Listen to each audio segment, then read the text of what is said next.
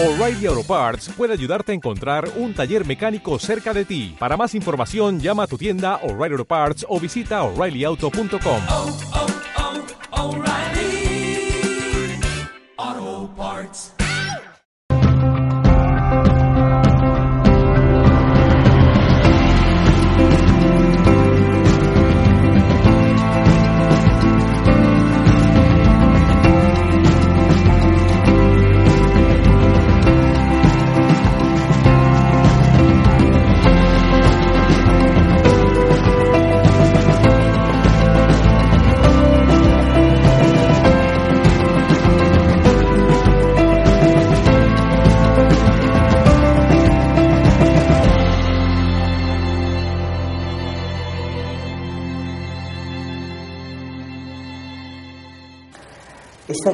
de hoy, que se llama 365 días para cambiar tu vida, el título pues parece como muy así ah, contundente.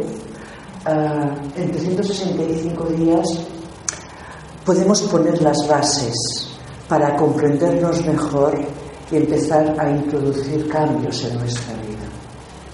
Y eso es lo que intentaremos pues, explicar aquí, cómo y de qué manera y, en base a qué. Ah, nosotros trabajamos ah, en buena medida en base al concepto de los chakras. No sé si tenéis algunas ideas sobre el concepto chakra, si tenéis alguna información previa para que la podamos compartir antes de yo dar más información para no ser redundantes más que nada. Sí.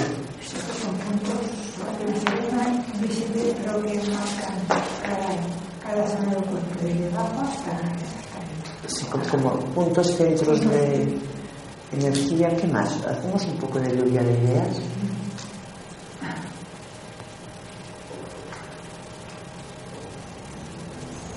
¿Tenéis más información que...?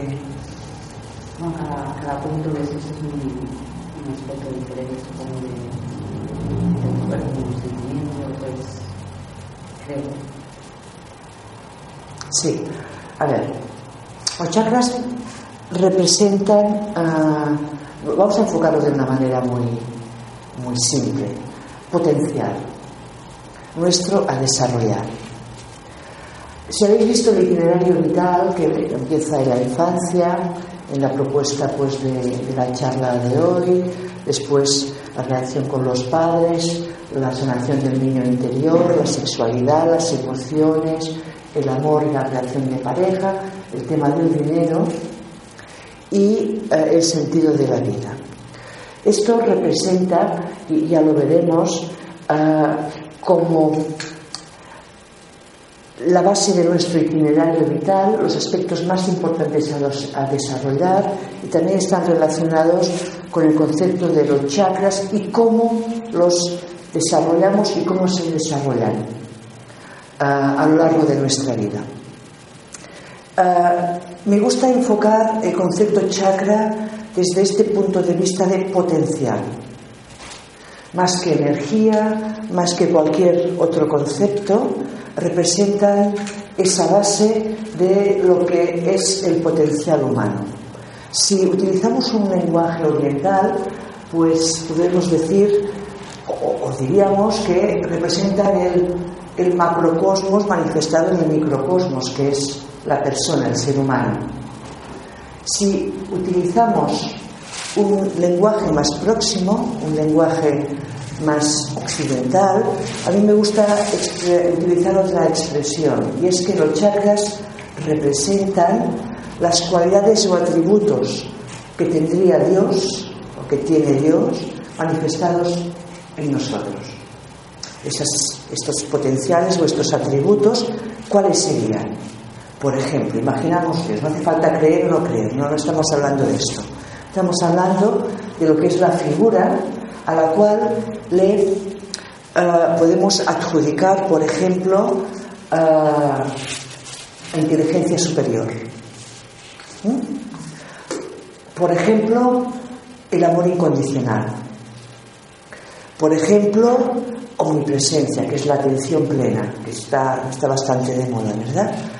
Ah, y así pues podemos ir diciendo ¿eh? cualidades o atributos que adjudicaríamos a esa figura que llamamos Dios. Pues esos chakras en nosotros. Vivido estos potenciales, estos atributos en el sentido más pleno. Solo que las personas lo vivimos y los vivimos a pequeñas dosis. Un poco de amor incondicional, un poco, porque yo te quiero hoy, pero si tú no me quieres, yo no sé si te voy a querer, porque claro, ah, inteligencia también, tengo un poco de inteligencia muy superior, Hombre, sí tengo, pero ¿eh? lo vivo todo omnipotencia. Cada vez que digo no puedo, alguien dice no puedo de vez en cuando, alguien piensa no puedo de vez en cuando. Cada vez que yo pienso no puedo y digo no puedo, me estoy negando mi potencial, mi capacidad, la confianza en mis recursos personales. Todo eso, ¿por qué? Porque nos hemos desarrollado sin actualizar del todo nuestro potencial. Y este itinerario de vida que, que proponemos tiene como objetivo pasar por todos los diferentes estadios en los que yo debería haber desarrollado plenamente mi potencial y algo quedó por hacer. Y algo quedó por desarrollar. Con lo cual vivo mi vida al, al ralentí, a medio gas. Vivo mi vida con una enorme carga de pasado con una losa que me impide justamente avanzar. Y si avanzo, sí que avanzo, claro, si no, estaría muerta. Pero a costa de un gran esfuerzo y con un gran cansancio. Y vamos a, ver esas diferentes etapas, cómo las, las enfocamos y cómo las podemos abordar ahora en presente, porque claro, hablamos de infancia, es la primera de las etapas. Claro, mi infancia me queda muy lejos, hace 15 años solamente, pero bueno, sí, más o menos, ¿eh? Me queda ahí. Volver ahí no puedo, porque estoy aquí. Pero sí que puedo actualizar todos los aspectos que quedaron ahí en stand-by. Aquello que yo no pude acabar de desarrollar. ¿Cómo me desarrollo? Vamos a ver. Y eso también lo podemos mirar después con el concepto padres, con el concepto niño interior o niña interior. Ah, durante los primeros seis meses de vida, más o menos, por eso voy a voy haciendo, iré haciendo links con el tema de los chakras, ¿eh? voy a irlo enlazando un poco. Por eso he hecho, he hecho esta pequeña introducción al tema. Durante los, mis primeros seis meses de vida aproximadamente, vivo en una conciencia básica de primer chakra, que representa lo que es mi supervivencia.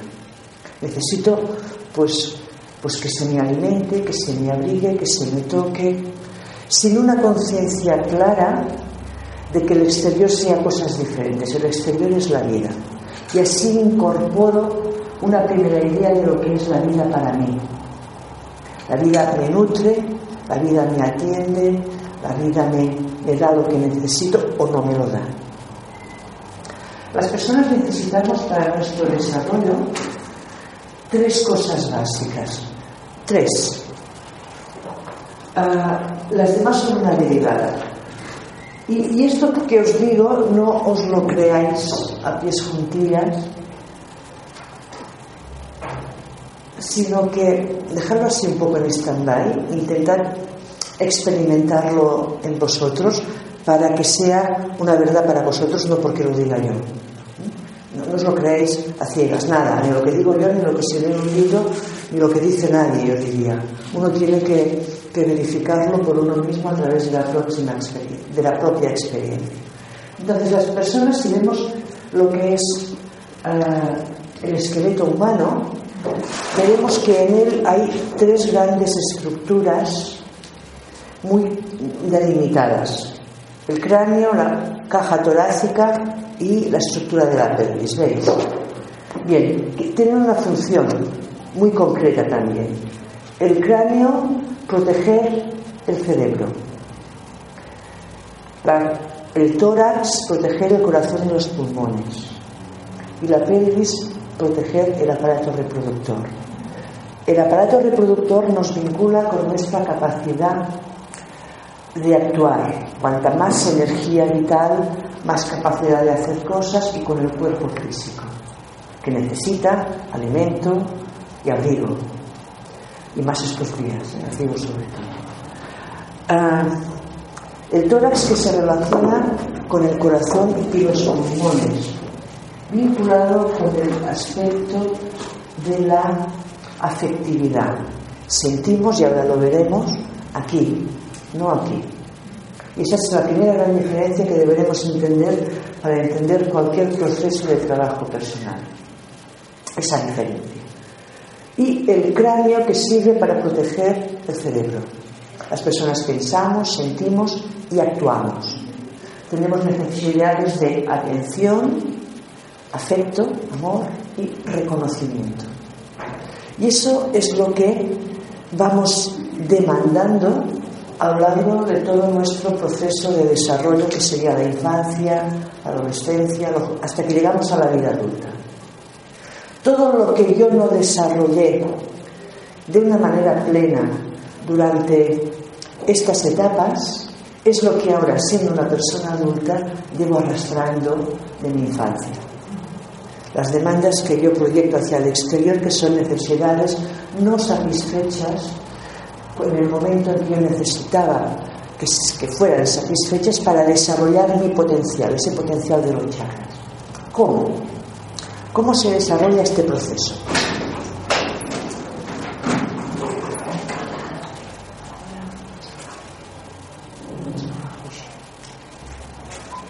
¿Cómo se desarrolla este proceso? Pondremos un ejemplo. Mi primer día de escuela, tengo tres años. Hago un dibujo. De vuelta a casa, ¿qué deseo? Y recibir reconocimiento.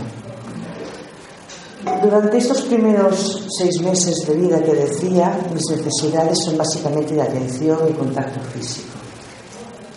A partir de que yo empiezo a gatear, de tomar una conciencia más grande del exterior, también tomo una conciencia más grande de lo que es la dualidad, y entro en relación con mi entorno. El gato y yo, mi juguete y yo, mi padre y yo, mi madre y yo, esas figuras que no sé si tenéis ah, bebés eh, cerca en la familia, pero si los tenéis los habéis tenido, habréis podido comprobar como a partir de los seis meses, más o menos, un poco más hacia adelante, si no te conocen, lloran. Antes puedes coger a un bebé de tres meses y te mira, pero no llora aunque no te conozca. Es a partir de ese momento que vamos abriéndonos más a esa conciencia dual y a partir de ahí es cuando empieza a desarrollarse el segundo chakra, vinculado con el ámbito del deseo. Claro que no es deseo sexual, es deseo, como en este ejemplo de los tres años, de recibir de mis adultos reconocimiento en este caso, o atención, o cariño, afecto, como base, ¿eh? y ahí otras derivadas. Bien, si yo, cuando se está desarrollando este ámbito del segundo chakra, recibo ese reconocimiento, esa experiencia va a hacer que esa energía fluya hacia arriba. La energía siempre está en movimiento. Si está estancada, hay un bloqueo, hay una resistencia. Y me va a llenar el tercer chakra, mani- manipura, que es el que me va a dar la confianza en mi potencial. Y de ahí, anahata, el cuarto, que es el que me va a dar eso que llamamos hoy en día autoestima. Si no recibo ese reconocimiento una vez, dos veces, tres veces, ¿qué le va a pasar a esa energía? Que se va a quedar estancada en algún sitio. Primera consecuencia. Segunda consecuencia, no voy a desarrollar la confianza en mi potencial. Con lo cual voy a ser una persona insegura. Tipo no puedo. No, yo es que no puedo. Hablábamos antes de la omnipotencia como una de las eh, manifestaciones de ese potencial de Dios, ese potencial que representan los chakras manifestado en nosotros. La confianza en mi potencial me dice, sí puedo, puedo hasta aquí. Y si practicáis yoga podréis comprobar como en las posturas, ahora puedo hasta aquí, después hasta aquí, y así es como entro en un proceso de evolución. Si me quedo en el no puedo, puedo pasarme 20 años haciendo la misma postura y siempre estoy en el mismo punto.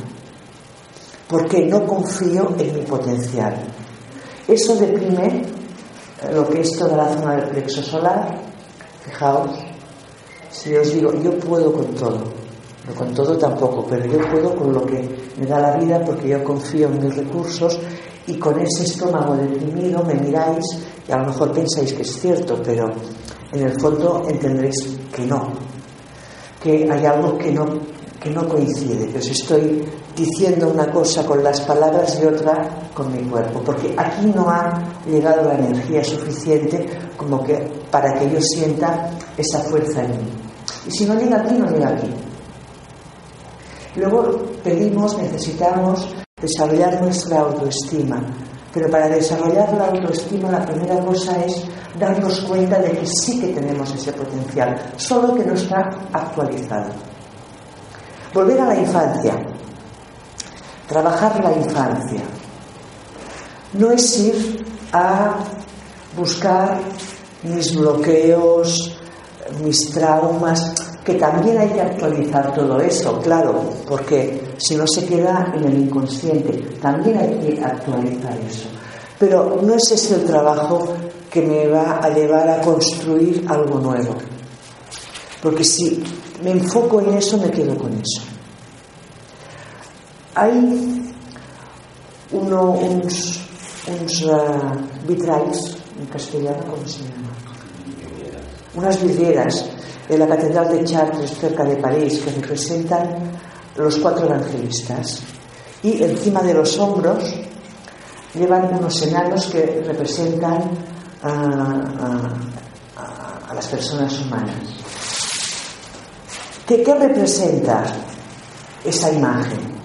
Los grandes hombres, las grandes figuras, los evangelistas en este caso, pero podemos aplicar a científicos, a grandes figuras del pensamiento o de cualquier uh, rama de las artes que ha habido en la historia de la humanidad, sirven para que los que ven, venimos después podamos ver un poco más allá. Eso es la evolución y eso es lo que nos evoluciona.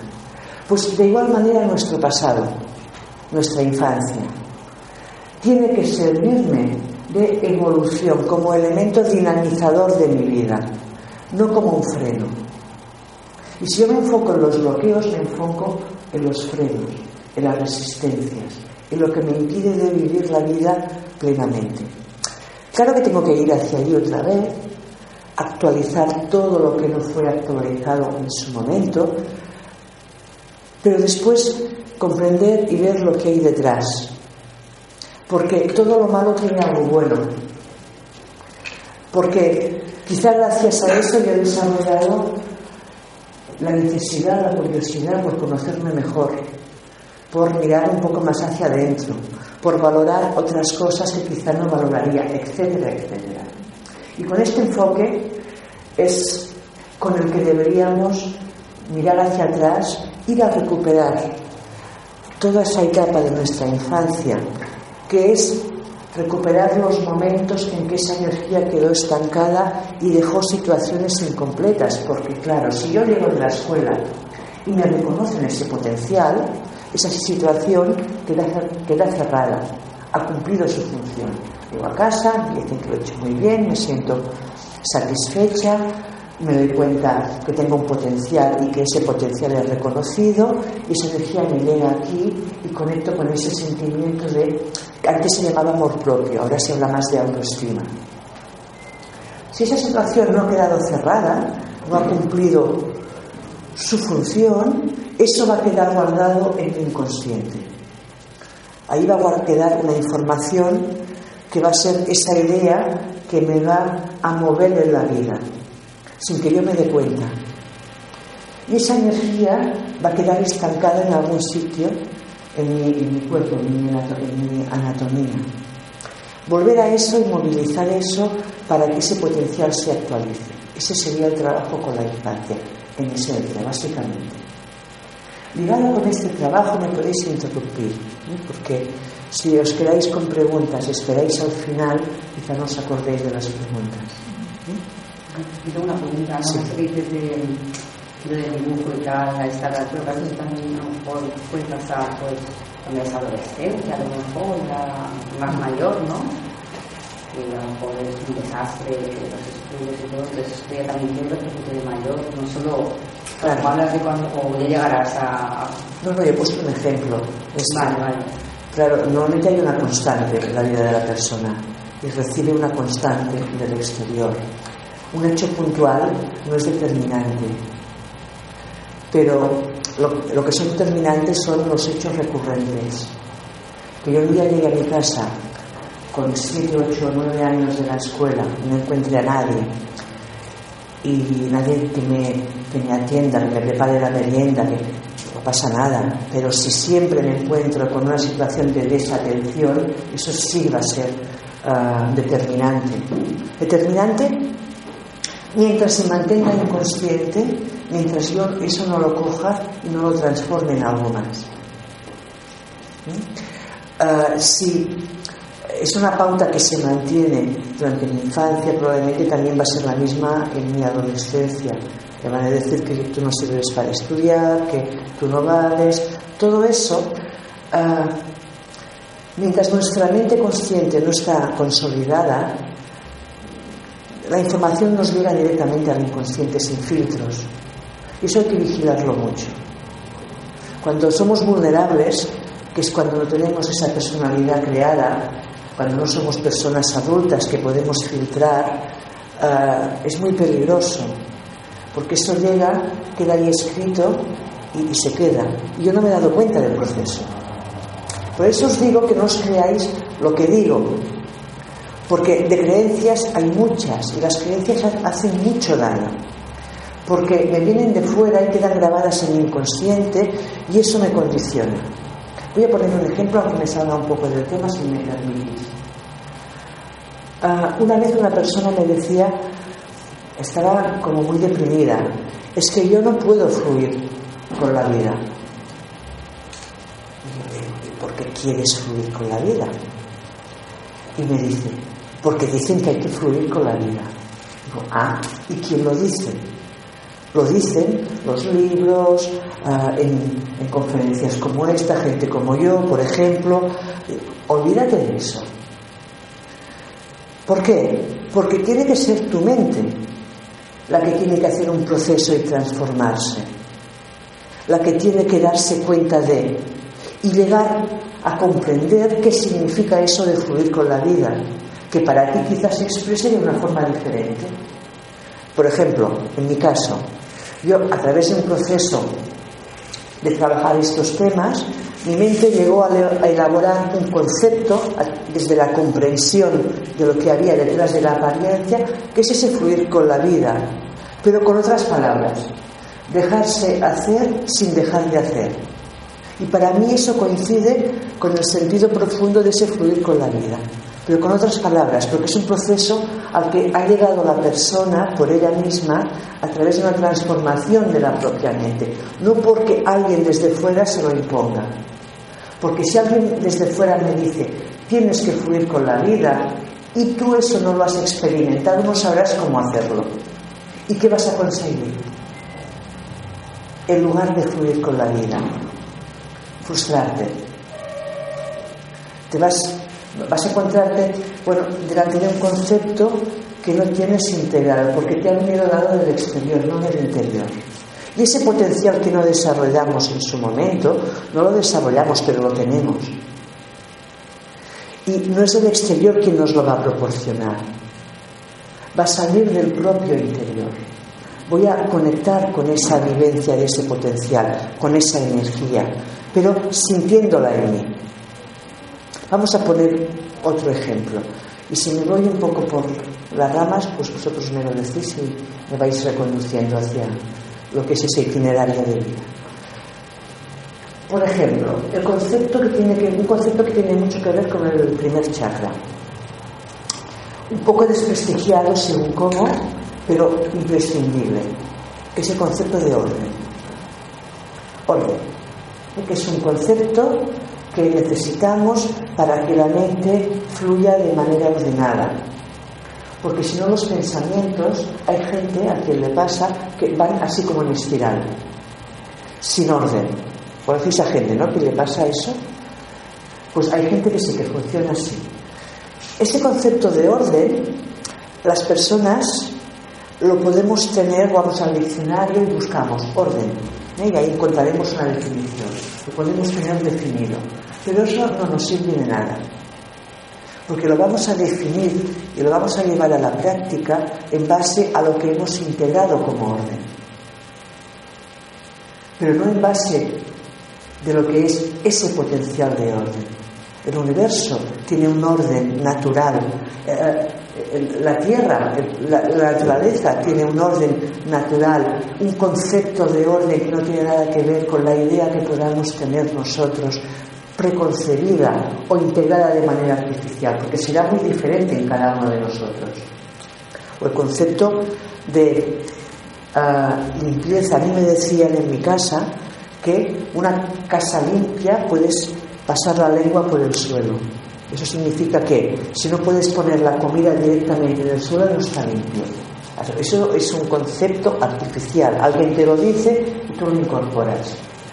Pero el trabajo, si queremos que sea realmente transformador, tiene que ir por otros derroteros, no tiene que ir por reproducir la manera como tenemos de, incorporar aprendizajes, que es a través de la mente. Es a través de la vivencia, de la experiencia. Y ahora explicaré qué diferencia hay entre una y otra. Si yo me concentro en el concepto de orden, ¿podéis interiorizarlos, interiorizaros ahora en este momento, sintiendo el cuerpo. Ya sé que sentir el cuerpo, si alguien no está acostumbrado, así, sin más, puede ser complicado.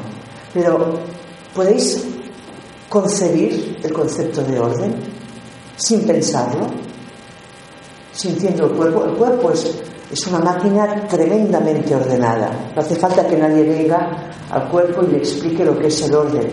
Todo funciona si funciona bien de manera ordenada. Es un concepto que ya lo tenemos integrado. El momento en que yo conecto con esa energía, esa vibración interna, ese orden me sale de forma natural y no va a ser nada compulsivo. Actualizar el potencial es eso. Es darme cuenta de todo lo que yo tengo introyectado, soltarlo y dejar que se actualice de manera uh, natural el potencial que ya tengo, pero desde la esencia, desde la base auténtica. Estamos acostumbrados a resolver problemas del exterior a través del razonamiento.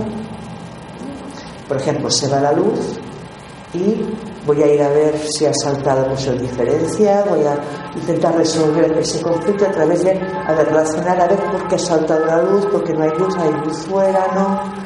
Uh, es algo mío de, de, de, del local, es algo del edificio, es algo más, de, más general, y así resuelvo mis conflictos. Pero cuando nos referimos al trabajo interior, esta manera de resolver conflictos no funciona. Porque lo que hacemos es dar vueltas en torno al tema. ¿Alguien tiene un conflicto que quiera compartir que no sea muy importante? Pero que sea algo, mira, yo por ejemplo, hace tiempo que eh, estoy intentando, pues eso, ser más ordenado, más ordenada. ¿Alguien tiene, así como para poner un ejemplo que venga de vosotros? En relación al trabajo con uno mismo. ¿No? Qué bien. Intento, por ejemplo, cada día ser más ordenada. Ser más ordenada. Sí. Vale. ¿Y cómo lo haces?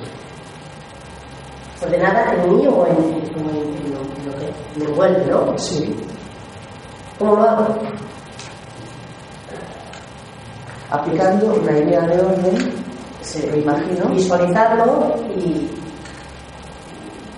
Sí, el orden es que las cosas estén, que no estén por ahí, no estén Depende, en su lugar. depende. Hay personas que tú las ves ah, muy, muy, muy, muy ordenadas, patológicamente ordenadas, porque es que viven un caos interior tan grande que si no lo tienen todo muy controlado, les entra- entran en pánico, por ejemplo. Y personas aparentemente desordenadas, pero que saben, cada cosa dónde está, cada cosa en su sitio. Entonces el concepto de orden es relativo. Y si yo he incorporado la idea de que soy desordenada, automáticamente al lado de esa idea incorporaré un ideal de orden determinado, que es el que me enseñan que tiene que ser, el que me enseñaron en su momento. Pero claro, si yo tengo la idea de que soy desordenada, por mucho que me esfuerce en conseguir el orden, nunca voy a llegar a él, porque en mi inconsciente estará la negación de eso. Y de eso tengo que darme cuenta, para neutralizarlo. Me explico con esto. Pero esto lo puedes modificar. O sea, tú lo trabajas Sí, pero si intentas modificarlo, vas a pasarlo bastante mal, yo diría. ¿Cuál es el proceso? Es conectar con ese con esa noción, con ese concepto de orden interno y dejar que se manifieste en las cosas que yo hago. Y la- las haré de manera ordenada, si yo siento en mí ese orden. Para el trabajo interior, mi mente no funciona dando vueltas al concepto, sino como un foco que se focaliza en el objeto que yo quiero, que yo, quiero desarrollar. Con lo cual yo me convierto en ese objeto, yo me convierto en orden. Yo me convierto en amor, yo me convierto en ah, deseo, yo me convierto en responsabilidad, yo me convierto en todo lo que yo quiera desarrollar en mí. Pero es mi mente enfocada en eso. No sé si el concepto queda claro o confuso. Pero pueden ser dos órdenes, entonces uno el visual y otro el, el interior. O sea, tú puedes, yo estoy Sí. ordenada, pero Sí. Ah, no sé si me explico. Sí, te explicas, pero todo lo que sea marear la perdiz es una pérdida de tiempo. Bueno, yo, os, lo, os lo digo así desde, sí, porque yo he mareado mucho la perdiz y he perdido mucho tiempo. Co- Con lo cual, si te quieres ahorrar tiempo, no le des más vueltas. Vamos a, a poner aquí un pequeño gráfico para que se entienda mejor esto y nos va a servir para el resto de la estructura de este itinerario ah, del que estamos hablando. Estamos con el concepto de orden, porque puede ser un concepto que sea familiar a la mayoría. Yo diría. ¿Alguien tiene la idea de que, de que es desordenado o desordenada? O desordenada? Yo me considero un poco. ¿Mm? Yo me considero un poco desordenada. Vale. Si yo tengo la idea de que soy desordenada, ¿y esa idea cómo la considero? ¿Como un defecto? A mí no me molesta, pero a mi entorno a veces sí. a tu entorno. Vale. Cuando yo no, no desarrollo mi potencial, ese potencial queda en defecto en mí. Todo lo que llamamos defecto no es un defecto, es un potencial que no ha sido desarrollado. El orden, el desorden es un orden que no ha sido desarrollado.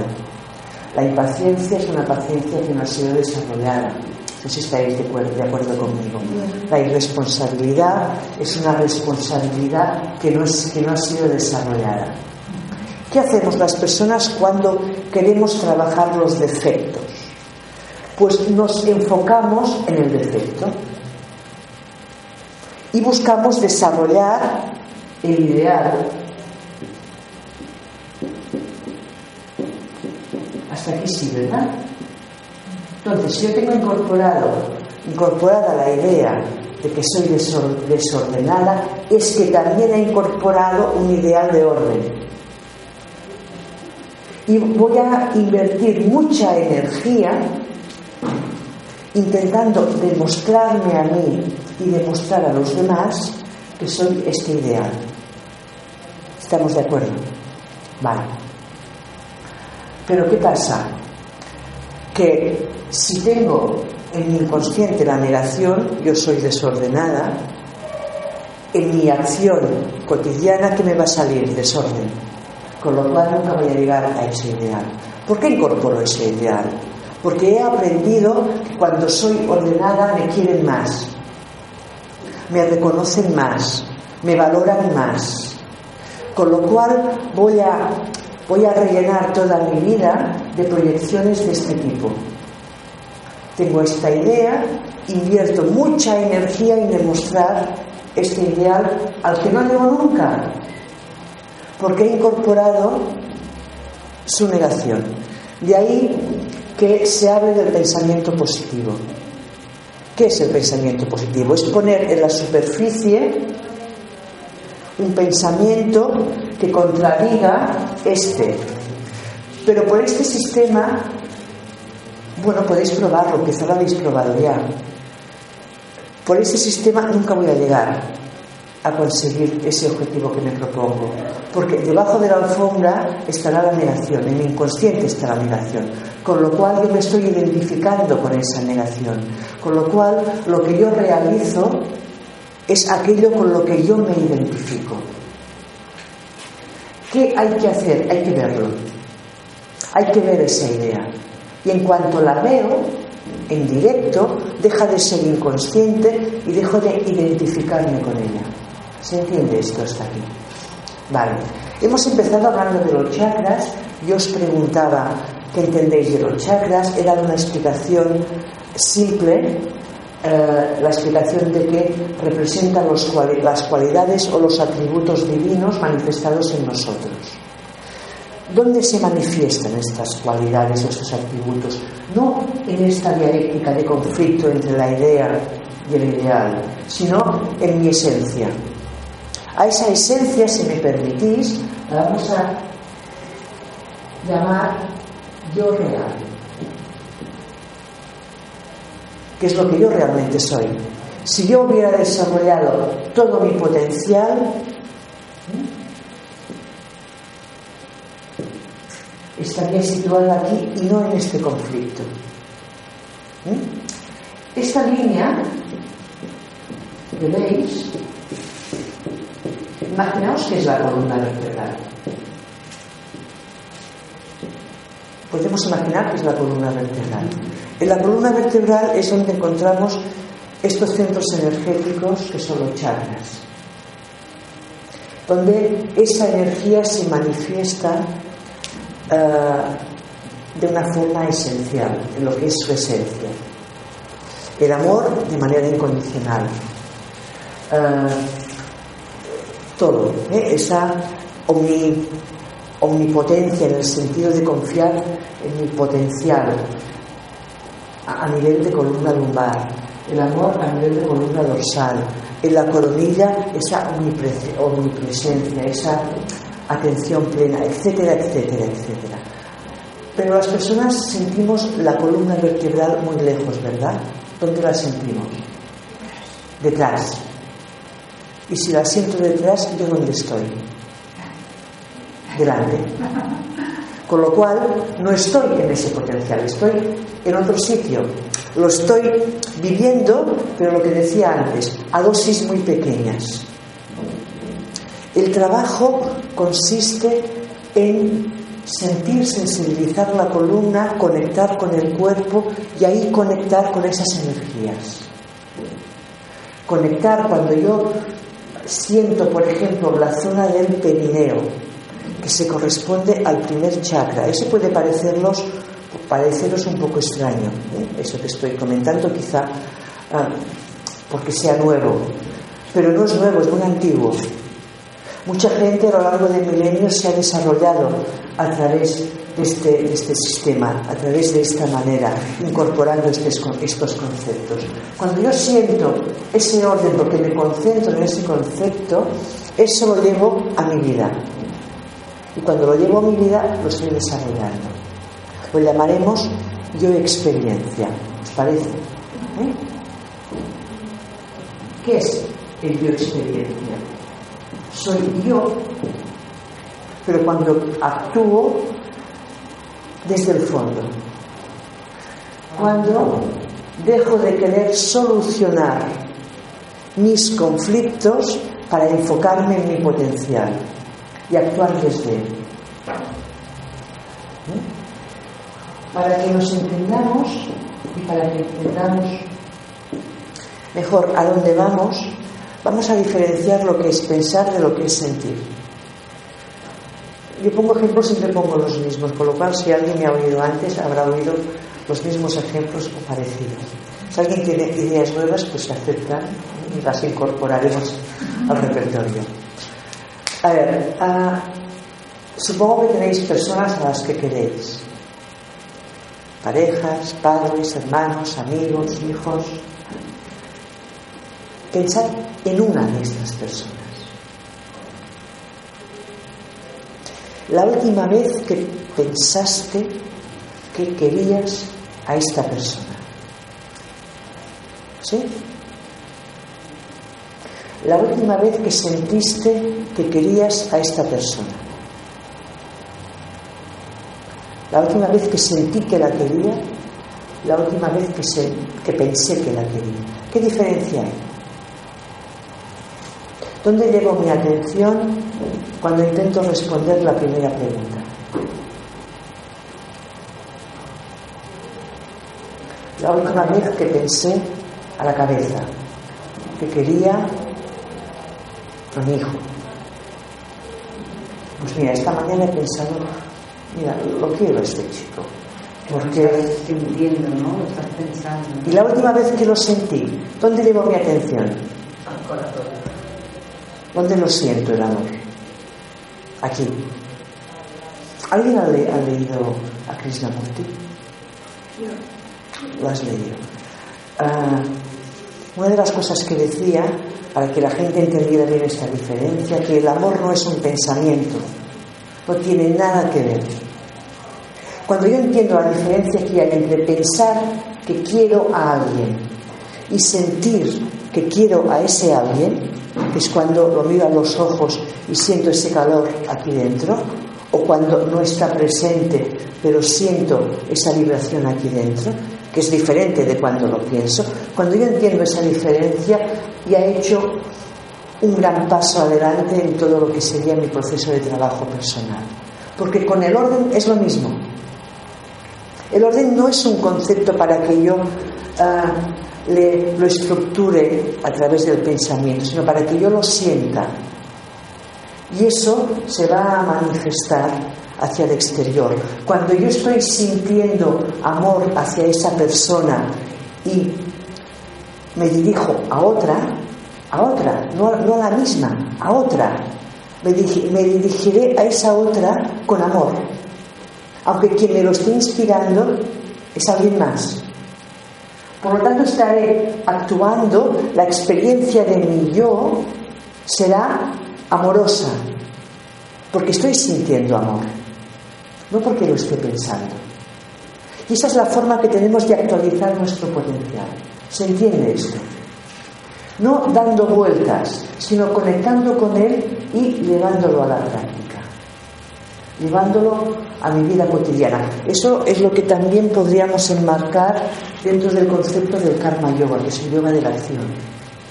A través de actuar desde aquí y no de actuar intentando querer ser ordenado. Porque si yo actúo queriendo ser ordenada, es que estaré luchando contra el concepto de desorden. Con lo cual estaría actuando como? De una manera tensa, con tensión, con miedo a no serlo. Y buscando, a través de la consecución de ese orden, reconocimiento por parte del exterior y autorreconocimiento. Me voy a querer un poquito más. Me voy a demostrar a mí misma. Por lo tanto, cada vez que yo quiero demostrar algo, es que estoy huyendo de algo. No sé si se entiende. Vamos a dejar de huir de nada. Y vamos a conectar con lo que ya somos. Porque ya no tenemos eso. Y es ese proceso al que nos lleva el trabajo de revisión de la infancia, el trabajo con los padres, porque formaron parte de esa infancia, aunque lo podamos abordar desde un capítulo diferente, y eso que se llama, o lo podemos llamar así, la sanación de mi niño interior. ¿Cómo se sana mi niño interior? Primero, dándome cuenta de que existe. Porque si no me doy cuenta de que, se- de que existe, si no lo siento, ¿cómo se siente? ¿Cómo se siente? No sé. A ver, imaginaos aquí somos los que somos. Y alguien lo ignoramos. ¿Cómo se sentirá ese alguien? Ignorado, ¿eh? rechazado. Imagina que vives con alguien y no le diriges la palabra. Convives con alguien y no le preguntas nunca cómo se encuentra. Pues se va a sentir rechazado. Bien, e- ese niño interior, esa niña interior, que representa esa parte más genuina de nosotros, es ah, una energía que necesita que seamos conscientes de que está aquí. Que seamos conscientes de los vacíos que ha experimentado, de todas las veces que llegó con el dibujo a los tres años y que no encontró a nadie que, le reconociera el valor de lo que había hecho. Ah, es ese niño interior, alguien, y eso nos va a llevar también al concepto de deseo, porque ¿cómo estamos de deseo?